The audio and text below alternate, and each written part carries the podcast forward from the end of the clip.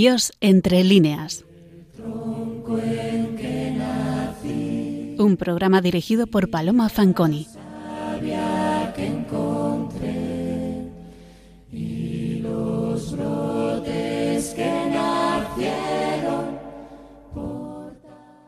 Buenas noches, queridos oyentes de Radio María. Esperamos que hayan pasado ustedes un feliz día de la Asunción de la Virgen. Un día en el que una gran parte de España está de fiesta porque es la conocida como Virgen de Agosto. Muchos pueblos y ciudades se visten de gala para celebrar bajo distintas advocaciones a la Madre de Dios. Pero litúrgicamente, la Iglesia celebra su asunción al cielo en cuerpo y alma, el último dogma proclamado de nuestra fe. Y lo hizo, como les habrán dicho en varias ocasiones, el Papa Pío XII el 1 de noviembre de 1950 en la Constitución Munificentissimus Deus. Pero el camino hasta la proclamación del dogma fue largo. La primera referencia oficial a la Asunción se halla en la liturgia oriental. En el siglo IV se celebraba la fiesta de El Recuerdo de María, que conmemoraba la entrada del cielo de la Virgen y donde se hacía referencia a la Asunción. Esta fiesta, en el siglo VI, fue llamada la Dormición de María, y en ella se celebraba la muerte, resurrección y asunción de la Virgen. En el siglo VII, el nombre pasó de dormición a asunción. Los relatos apócrifos sobre la asunción de María aparecen aproximadamente desde el siglo IV y V, y el más difundido y posiblemente uno de los más antiguos en el Oriente bizantino es el conocido como el libro de San Juan Evangelista. Sin embargo, la doctrina de la Asunción de María no fue desarrollada hasta el siglo XII, donde aparece el tratado Ad Interrogata, atribuido a San Agustín, el cual aceptaba la asunción corporal de María. Santo Tomás de Aquino y otros grandes teólogos se declararon a su favor. En 1849 llegaron las primeras peticiones a la Santa Sede de parte de los obispos para que la Asunción se declarara como doctrina de fe. Estas peticiones aumentaron conforme pasaron los años. Cuando el Papa Pío XII consultó al episcopado en 1946 por medio de la carta Dei Parare Virgines María, la afirmación de que fuera declarado dogma fue prácticamente unánime. La tradición oral de devoción a la Asunción es, por tanto, muy larga y antigua. Y como sabemos bien, no está en los Evangelios. Pero las fuentes escritas apócrifas en las que eh, la encontramos plasmada son varias. Y sobre ellas se fueron desarrollando diversas manifestaciones literarias que son las que hoy nos proponemos abordar. Las principales fuentes apócrifas, es decir, que no, no son verbum dei, no son eh, eh, parte de la Biblia ni muchísimo menos, ¿eh? sino que son escritos que se empiezan a imaginar sobre diferentes cosas, acerca de diferentes personajes de la Biblia y personas de la Biblia. Bien, pues quizá la primera de las fuentes apócrifas sea el conocido como libro del tránsito, también conocido como pseudo melitón, por ser atribuido a Melitón de Sardes, que a su vez eh, se referiría al testimonio de un tal Leucio, supuesto discípulo de los apóstoles. Es un libro que cabe datar de los siglos IV-V, aunque incorporando tradiciones anteriores, tan antiguas como del siglo II algunas. Según él, María habría sido resucitada y asunta al cielo recién enterrada. Llegando Jesús al escenario de la muerte, habría preguntado a sus apóstoles que la velaban qué querían que ellos, ellos, perdón, que hiciera con su madre. A lo cual responde Pedro que, igual que él, el Señor, ella fuera resucitada y llevada al cielo. Leemos. Llevaron los apóstoles el féretro y depositaron su santo y venerado cuerpo en Getsemaní, en un sepulcro sin estrenar y por tres días consecutivos se oyeron voces de ángeles invisibles que alababan a su Hijo, Cristo nuestro Dios. Mas cuando concluyó el tercer día, dejaron de oírse las voces, por lo que todos se apercibieron de que su venerado e inmaculado cuerpo había sido trasladado al paraíso. Por tanto, libro del tránsito, primera fuente apócrifa. Otra fuente importante es el llamado libro de Juan, arzobispo de Tesalónica, de autor desconocido. Parece escrito entre los siglos IV y VII, quizá con base, eh, basándose en, noticias eh, del siglo IV. Está escrito en griego. Es un relato de los sucesos que rodean la tradición de la dormición de María. Su contexto se sitúa en la estela de otros documentos paralelos, como es la obra del pseudomelitón, de la que acabamos de hablar. Algunos estudiosos consideran que el libro de Juan es una edición corregida y aumentada del pseudomelitón, pero no faltan autores que invierten la dependencia. Estos textos paralelos se derivan con toda probabilidad de un texto común más antiguo que podría remontarse en su base a principios del siglo IV, que es el reflejo de una tradición muy apreciada de gran influjo en la piedad, piedad cristiana, así como en la liturgia y en la iconografía. La presencia de la palma, como un símbolo del premio, la situación de los apóstoles Pedro y Juan a la cabecera y a los pies del cadáver de María, y la representación del alma de la Virgen en forma de un niño, son algunos de los detalles que han quedado materializados en el arte. Este Evangelio, escrito en griego, tiene forma de homilía, o así es considerado. Evangelio apócrifo, ¿eh? quiero insistir en esto muchísimo. Eh, por eso mm, sí que lo tratamos aquí, porque es obra literaria, no, no es verbum dei. Insisto en esto, por favor, eh, con muchísima vehemencia. ¿eh? En él se afirma la tradición de la muerte y el tránsito de María en Jerusalén y no en Éfeso. En Jerusalén y en las cercanías de Getsemaní se conserva el edificio del sepulcro de la Virgen, que sería el lugar donde se cumplieron supuestamente los sucesos narrados. La tercera fuente, de la que queremos hacer mención, es el conocido como libro de San Juan Evangelista, el teólogo. Se escribió entre los siglos IV y VI, basándose en leyendas apócrifas sobre el apóstol Juan del siglo III. Y por último, el conocido como Tránsito de la Virgen María, narración del pseudo José de Arimatea, cuya fecha de composición no es anterior al siglo XIII y también está escrito en griego. Este último ejerció un gran influjo en la cultura cristiana de la Edad Media, porque fue el medio por el cual llegaron y lograron amplia difusión de diversas leyendas contenidas en otros apócrifos asuncionistas. Una curiosa novedad del tránsito de la Virgen María o narración del pseudo José de Arimatea es el episodio de mm, Santo Tomás y eh, Santo Tomás Apóstol ¿eh? y el ceñidor de la Virgen. Pues bien, con diversas variaciones, como esta del ceñidor de la Virgen, que no se encuentra en nuestras fuentes, o la aparición de la palma, que se le entrega a la Virgen como premio, etc. La historia general que se relata en, en estas fuentes se la resumo de la siguiente manera. La Virgen suplica a su hijo que cuando su alma tenga que salir de su cuerpo, se lo haga saber tres días antes y que la acoja en compañía de sus ángeles. En otras fuentes, ya tras la pasión y resurrección del Señor, la Virgen pide a Dios que se la lleve ya con él. Él acepta la plegaria de su querida madre, y el día tercero antes de su muerte viene a ella un ángel del Señor, que la saluda y le entrega la palma que el Señor le prometió. Ella entonces llamó a José, el de la ciudad de Arimatea, y a otros discípulos. En otras fuentes le pide a su hijo que haga venir a los apóstoles, que ya se habían dispersado por todo el mundo para evangelizar al pueblo de Dios, para así poder despedirse de ellos. Cuando se congregaron, junto con allegados y conocidos, anunció a todos los allí presentes su tránsito. Se producen grandes truenos, lluvia, relámpago, tribulación y terremotos mientras estaba María en su habitación. Juan, el evangelista y apóstol, es traído súbitamente desde Éfeso.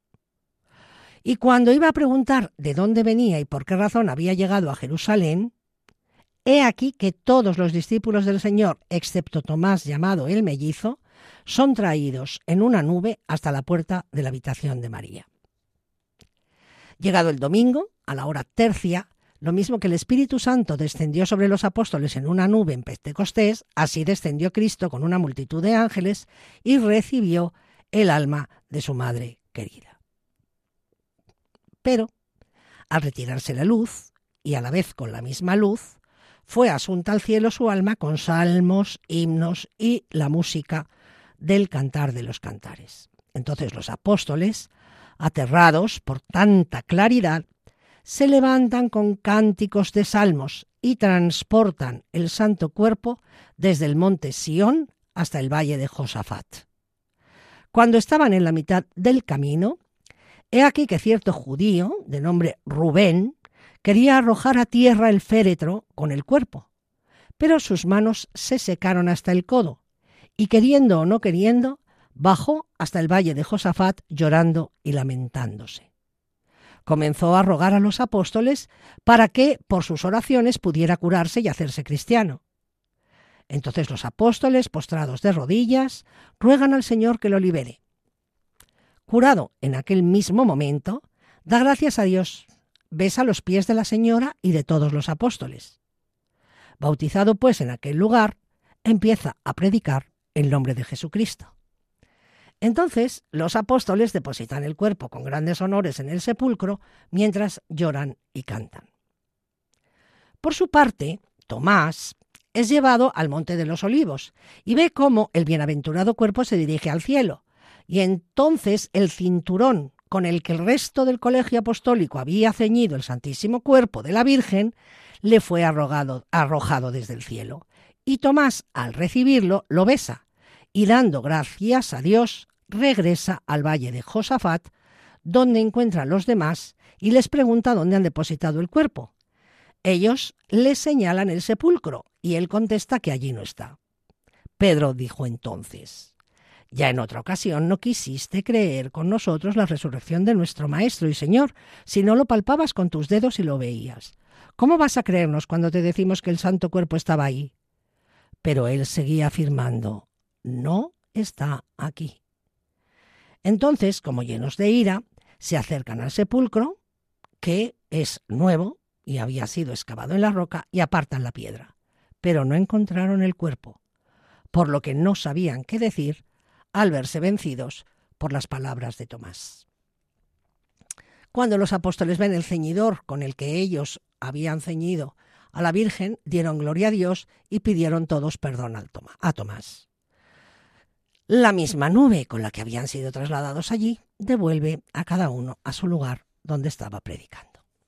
Bien, pues hasta ahí sobre estas bases eh, fundamentales que les acabo de resumir, eh, aunque no hemos referido todos los pormenores, se desarrolla toda una tradición literaria en el cristianismo que en nuestra península encuentra manifestaciones muy destacadas, especialmente en el Reino de Aragón eh, y en Valencia, y Cataluña, entre las cuales sobresale por su vigencia y por muchas cosas más el famosísimo misterio de Elche. Pero veamos la génesis de toda esta tradición literaria.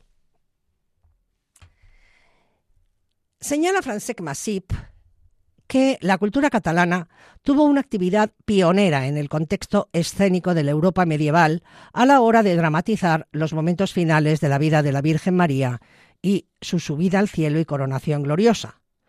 Por una parte, por la primicia de textos teatrales conservados, uno en latín y tres en catalán, y por otra, por la continuada práctica escénica tradicional. Las representaciones asuncionistas se originan en el interior del templo en el siglo XIII, a partir de los actos litúrgicos que, con expresivos rudimentos dramáticos, se celebraban el día de la festividad de la Asunción.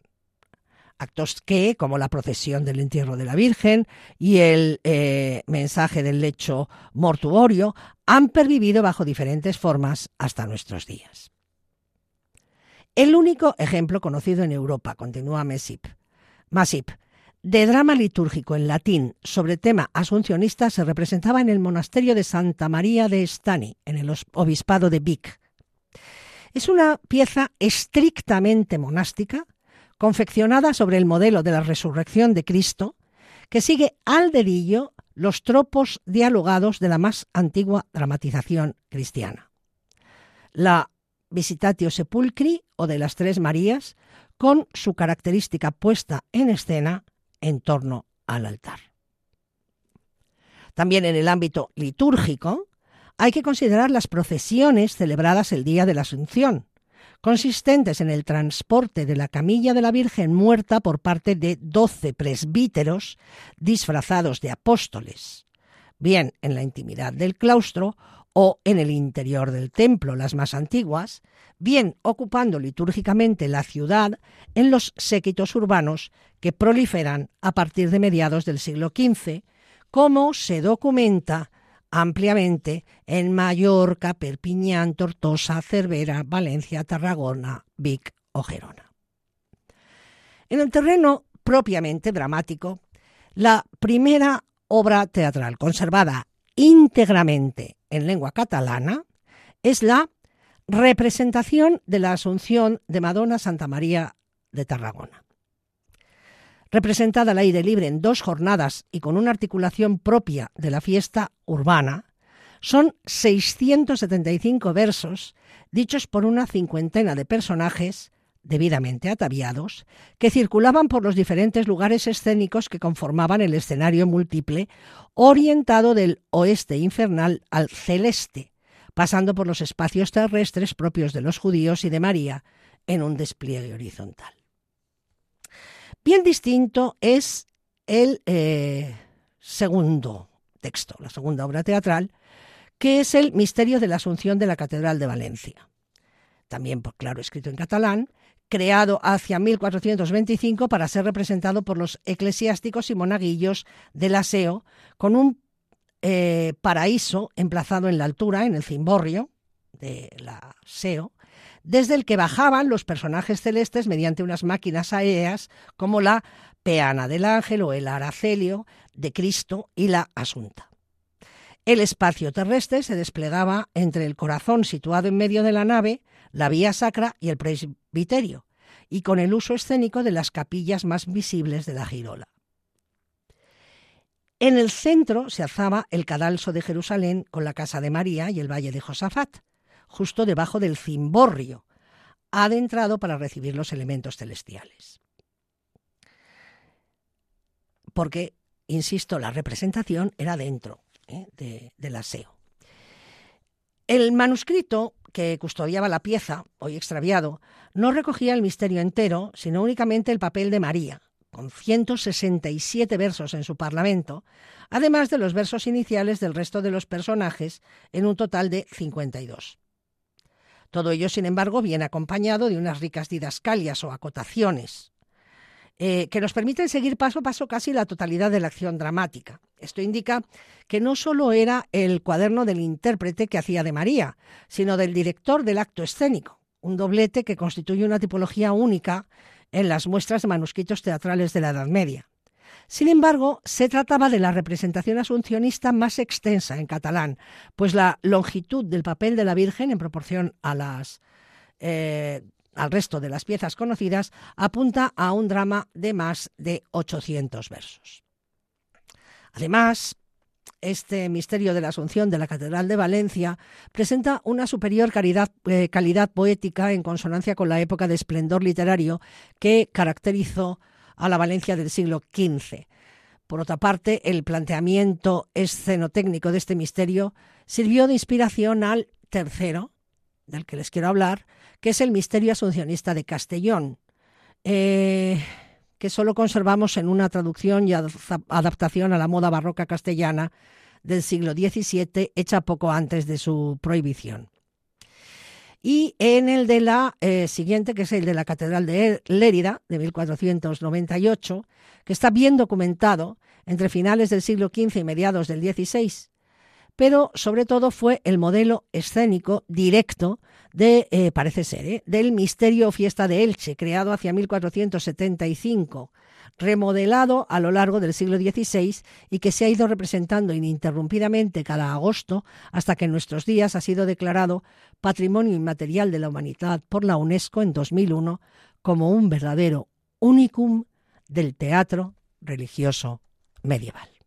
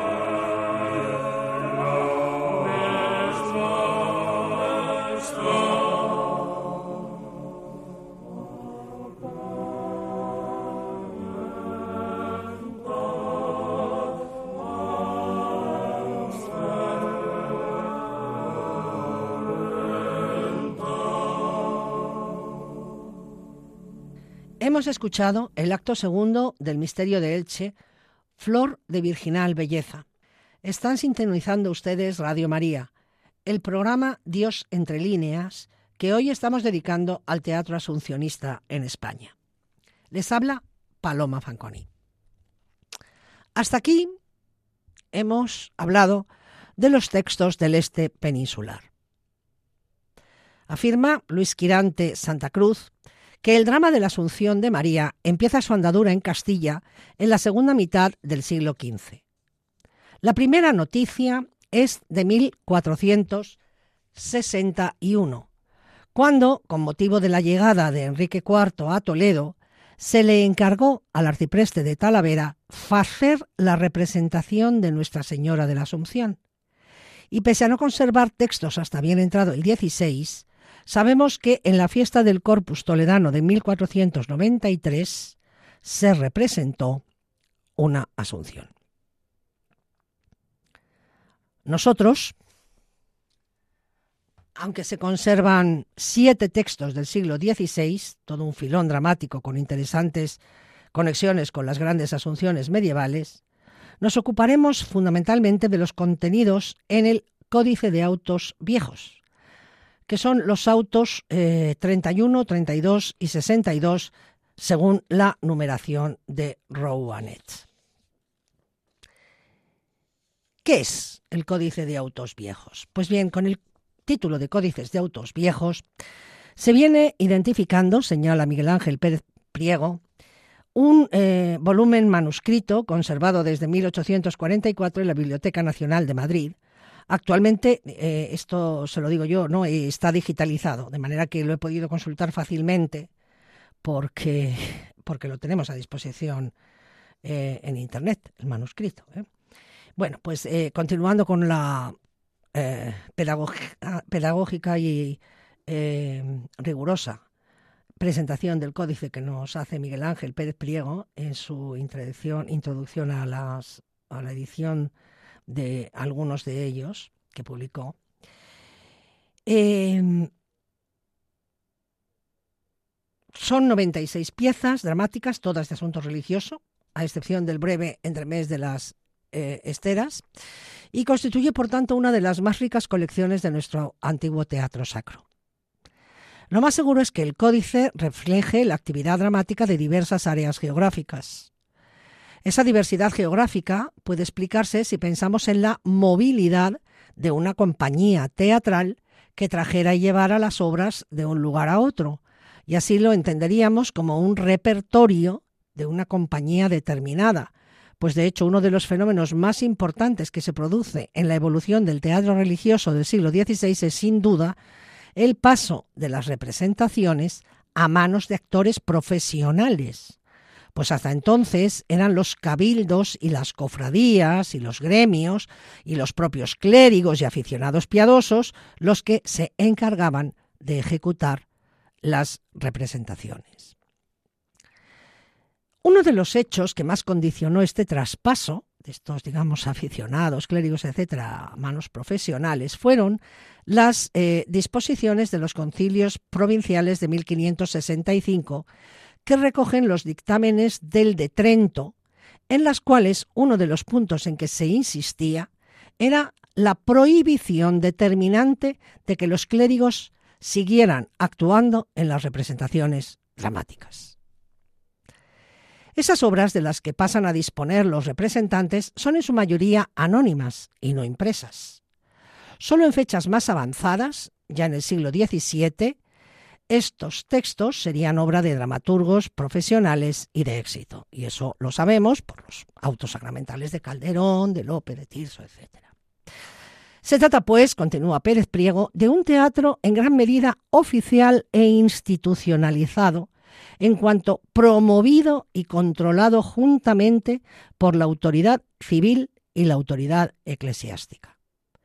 Teatro que se produce fundamentalmente en torno a la fiesta del Corpus Christi, que es la que en esos momentos concentra y polariza el espectáculo dramático religioso de la comunidad. Es por ello por lo que, aunque en el códice se incluyan también piezas que celebran otras festividades sagradas, como resurrección, asunción, fiestas de santos y otras muchas que no aluden expresamente al sacramento, todas eran representadas ordinariamente en la fiesta del Corpus. De ese modo, y a pesar de su diversidad argumental, las distintas obras, autos del Antiguo Testamento, autos del Nuevo Testamento, farsas sacramentales, vienen a integrarse en un todo dramático, en un gran drama único, que recorre toda la historia de la salvación, desde la creación y caída del hombre hasta su redención por la encarnación de Cristo y el misterio de la Eucaristía. Y claro, son muchas, ¿eh? por eso son noventa y tantas. En ese todo teológico y dramático, los autos, los autos inspirados en el Antiguo Testamento valen como anuncio y preparación de la redención, en tanto que los del Nuevo, vidas de santos y leyendas piadosas, recogen momentos puntuales de la historia de la salvación. Respecto de su composición, tal vez sea ese carácter institucional el que confiere a las eh, piezas del códice su notoria uniformidad artística. Efectivamente, si dejamos aparte la recurrencia de temas, motivos, personajes e incluso series de versos idénticos que aparecen en obras distintas, todas las piezas son en orden compositivo, piezas breves en un acto, de proporciones semejantes, alrededor de 500 versos, casi siempre en quintillas y solo excepcionalmente se escriben eh, en prosa o en un metro diferente. Normalmente, normalmente todas las piezas de las 96 eh, tienen tres partes. Una loa argumento, el cuerpo dramático de la pieza y una parte final cantada, aunque tanto esta como la parte inicial pueden faltar en algunos autos. De la parte, la parte final cantada, en algunas ocasiones, viene constituida por un himno litúrgico, como por ejemplo el de Profundis en el, en el auto de la degollación del bautista.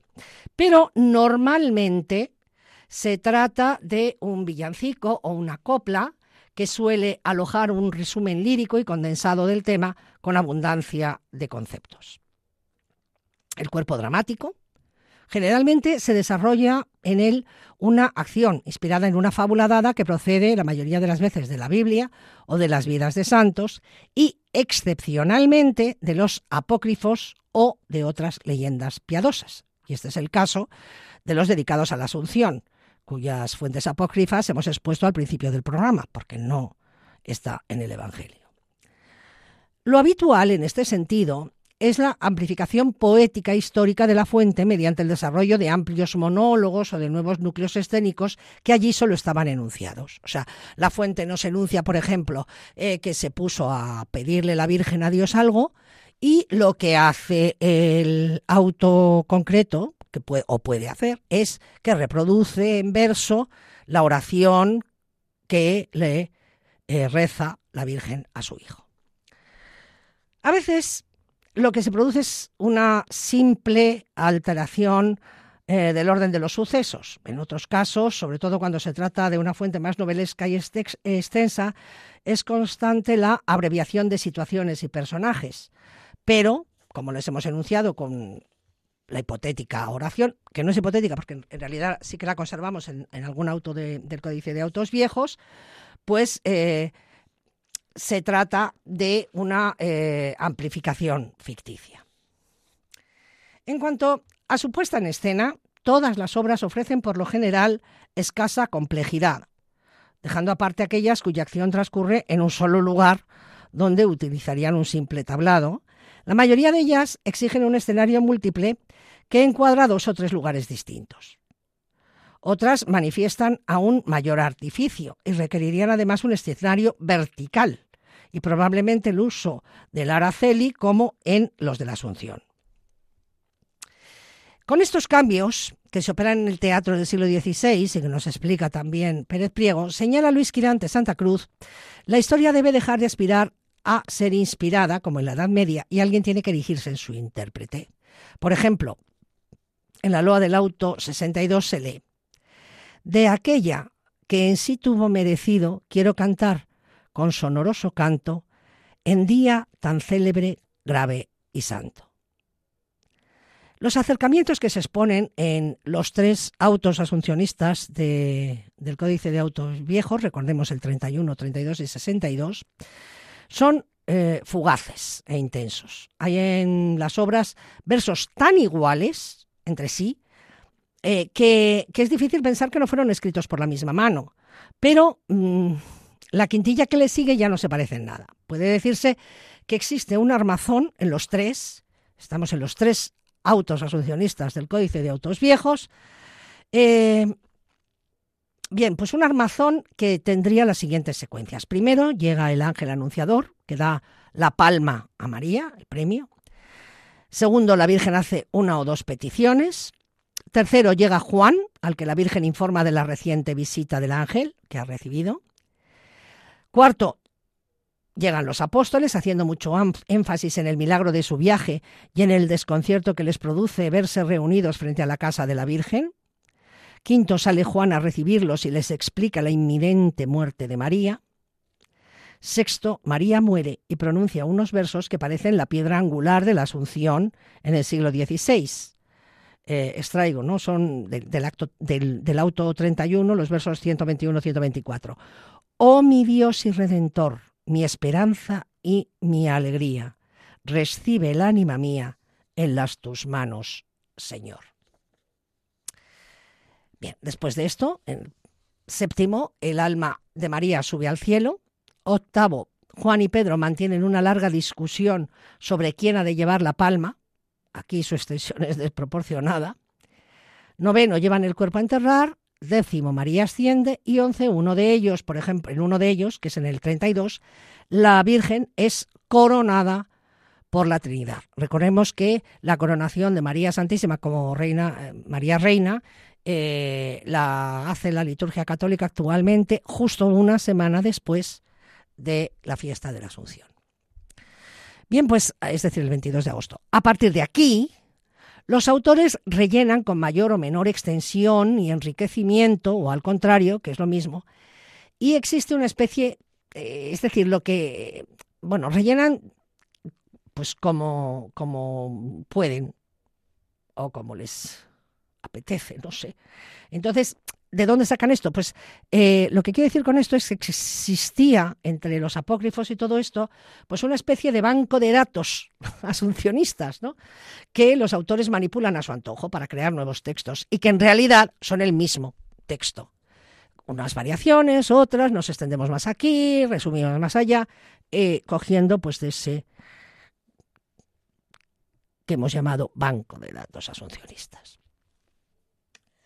Afirma Quirante Santa Cruz que se distinguen dos estadios en cuanto al grado de evolución de la leyenda mariana representada en estos tres autos del Códice de Autos Viejos. ¿no? Uno más antiguo sería el auto 32, enraizado todavía en la tradición medieval, con los judíos, la llegada tardía de Santo Tomás, el envío de la cinta, un cierto miramiento litúrgico en la, puerta, en la puesta en escena de la muerte de la Virgen, que nos hace sospechar una gestación de él o de cualquier modelo que tuviera anterior a Trento y su espíritu. Y en segundo lugar, otro, que serían los autos 31 y 62, plenamente postridentino, con la historia limpiada de medievalismos y entregada a una ininterrumpida exaltación de la Virgen María triunfante.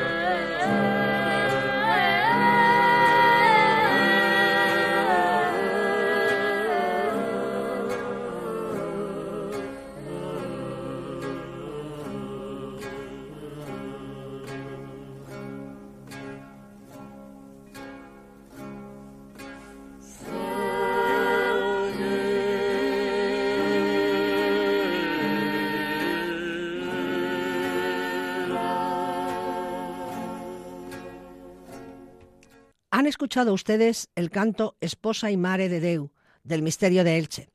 Están ustedes sintonizando Radio María, el programa Dios entre líneas en que hoy estamos abordando la literatura asuncionista peninsular.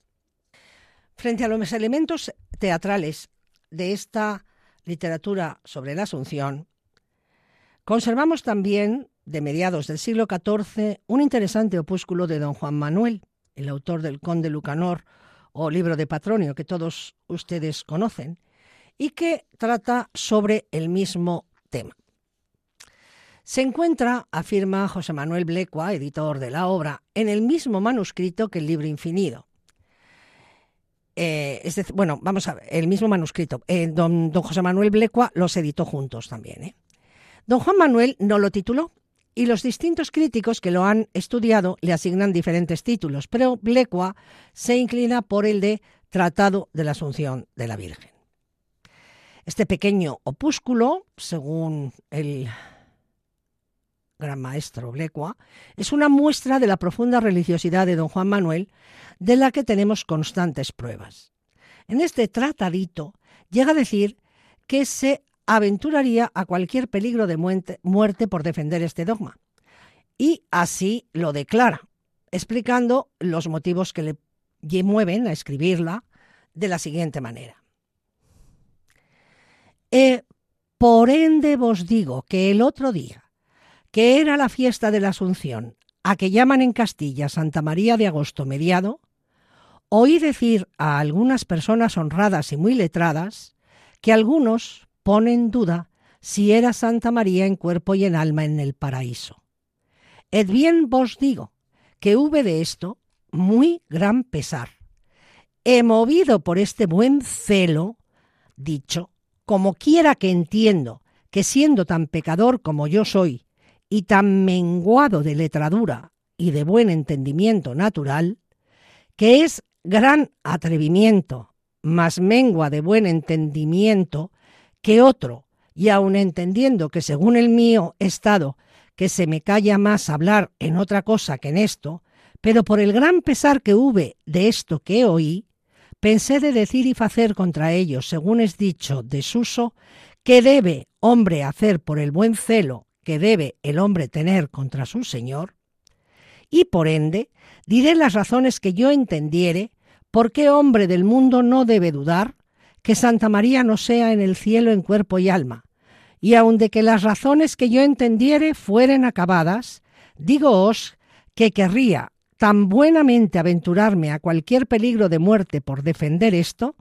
como me aventuraría a morir por defendimiento de la Santa Fe católica y cuidaría de ser tan derecho mártir por lo uno como por lo otro.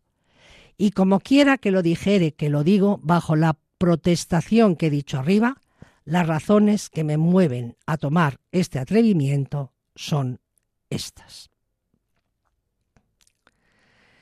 Tenía don Juan Manuel una gran afición al diálogo, y eso explica el modo en que se acerca a la devoción mariana desde un ángulo tan poco frecuente en los siglos, en los siglos XIII y XIV, ¿no? porque su orilla carece de emoción literaria y queda solo convertido en razones. Quizá haya que ver en este intelectualismo tan marcado la presencia del rigor mental de la Orden de Santo Domingo, porque, como señala la gran estudiosa María Rosa Lida de Malquiel, cito, trasciende al celo con que los dominicos habían puesto su dialéctica al servicio de la exaltación marial, la veneración a la Virgen de que hace gala don Juan Manuel veneración no precisamente sentimental a la manera de San Bernardo de Claraval y de los franciscanos, sino eminentemente intelectual. El tratado, dedicado al prior dominico de Peñafiel, prueba por razón su presencia en cuerpo y alma en el paraíso, lo cual no era en modo alguno opinión universal ni artículo de fe, según apunta el propio autor, pero sí tesis favorita de los dominicos, la orden que tanto había hecho por asentar la preeminencia de la Virgen en el culto con la institución del rosario y en la teología. Y con ser don Juan Manuel tan ferviente devoto de la Virgen, vale la pena señalar como otra prueba total de aquiescencia a su orden predilecta que no va más allá de los límites impuestos por los dominicos. Hasta aquí Lida de Malquiel. Si intentamos averiguar las fuentes de esas razones de don Juan Manuel, continúa Blecua, los testimonios más cercanos son los del dominico Jacobo de Vorágine, en los que también aparece el movimiento interrogativo con que terminan ciertos párrafos de don Juan y que confirman el uso de libros latinos. Mercedes Gaviroa plantea el problema de las posibles relaciones de don Juan Manuel con el misterio de Elche, ya que don Juan Manuel era señor de aquella población, era apasionado defensor del posterior dogma, y sus súbditos pudieron pensar en halagarle con alguna representación. Sin embargo, con tan vagos indicios no se puede sostener una participación literaria del escritor castellano. Es simplemente una hipótesis, nada científica, por supuesto, pero eh, apunta la investigadora Mercedes Gavirois que pudo haber una relación de tipo histórico entre don Juan Manuel y la secular devoción de Elche a la Virgen. La creencia popular de la doctrina asuncionista estuvo siempre muy arraigada en la fe popular y López de Úbeda, por ejemplo, el cura catequista de niños que vimos el mes pasado, incluye el siguiente poemita en su cancionero. Virgen pura, hoy quiere Dios que subáis del suelo al cielo, pues cuando quisisteis vos, Él bajó del cielo al suelo. Si en la tierra daros quiso Dios el bien que allá tenía, ¿qué os dará en el paraíso donde todo es alegría? El amor vuestro y de Dios hoy se encuentran en el vuelo, pues por él a Dios vais vos, y él a vos vino del cielo.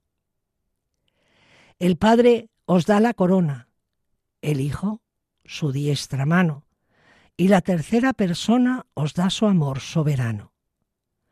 Alcanzáis, Virgen, de Dios premios, honras y consuelo, y por él sois cielo vos, y él por vos, hombre en el suelo. El siglo XX declaró por fin el dogma, el máximo reconocimiento a un tema de fe del sentir popular. Y en el siglo XX, el gran poeta religioso que fue Gerardo Diego dedicó tres magníficos sonetos al asunto. Sonetos con los que cerramos hoy nuestro programa, pues es difícil encontrar muestras de un poeta mejor. ¿A dónde va cuando se va la llama? ¿A dónde va cuando se va la rosa?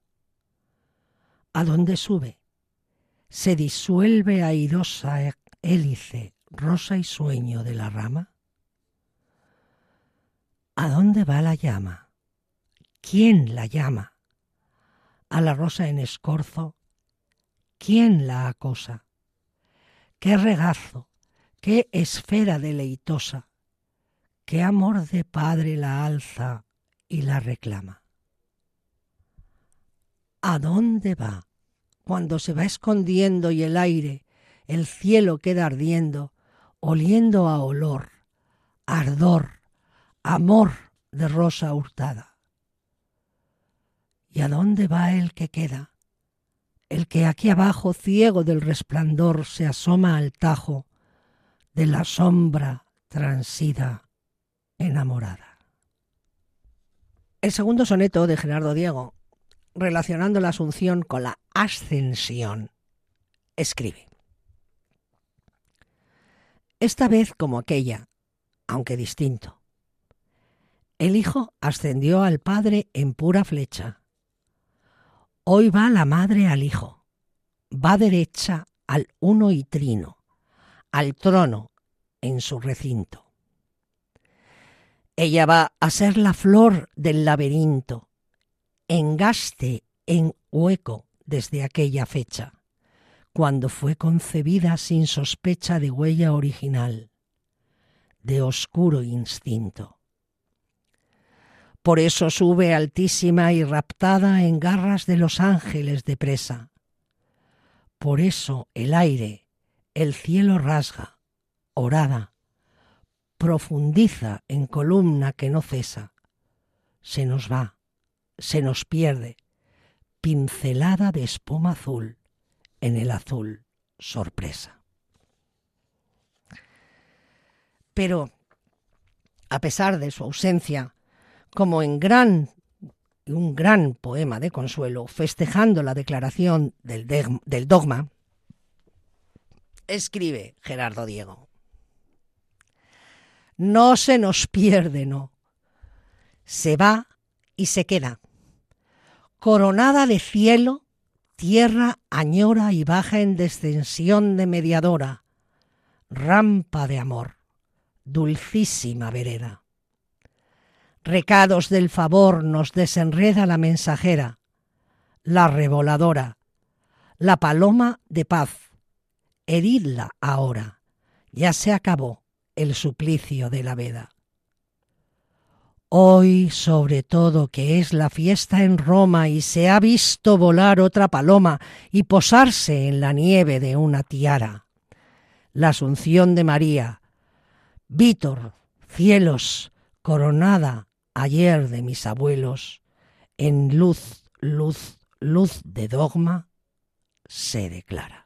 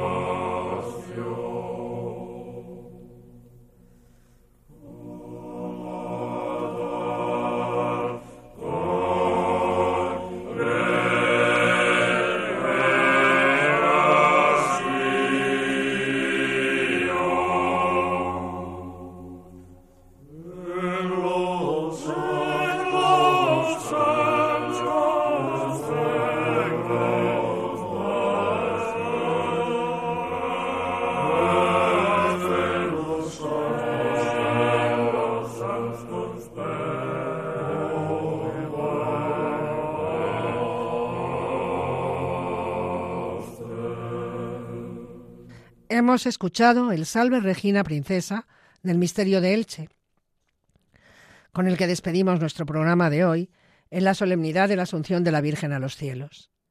En breve tendrán a su disposición el podcast con el espacio de hoy.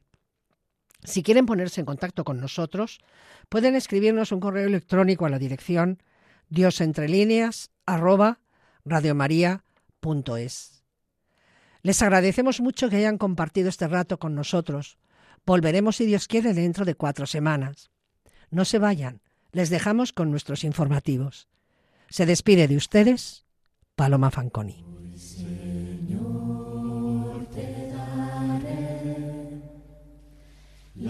las gracias por mi vivir, por la tierra y mis amigos, porque siempre fui feliz.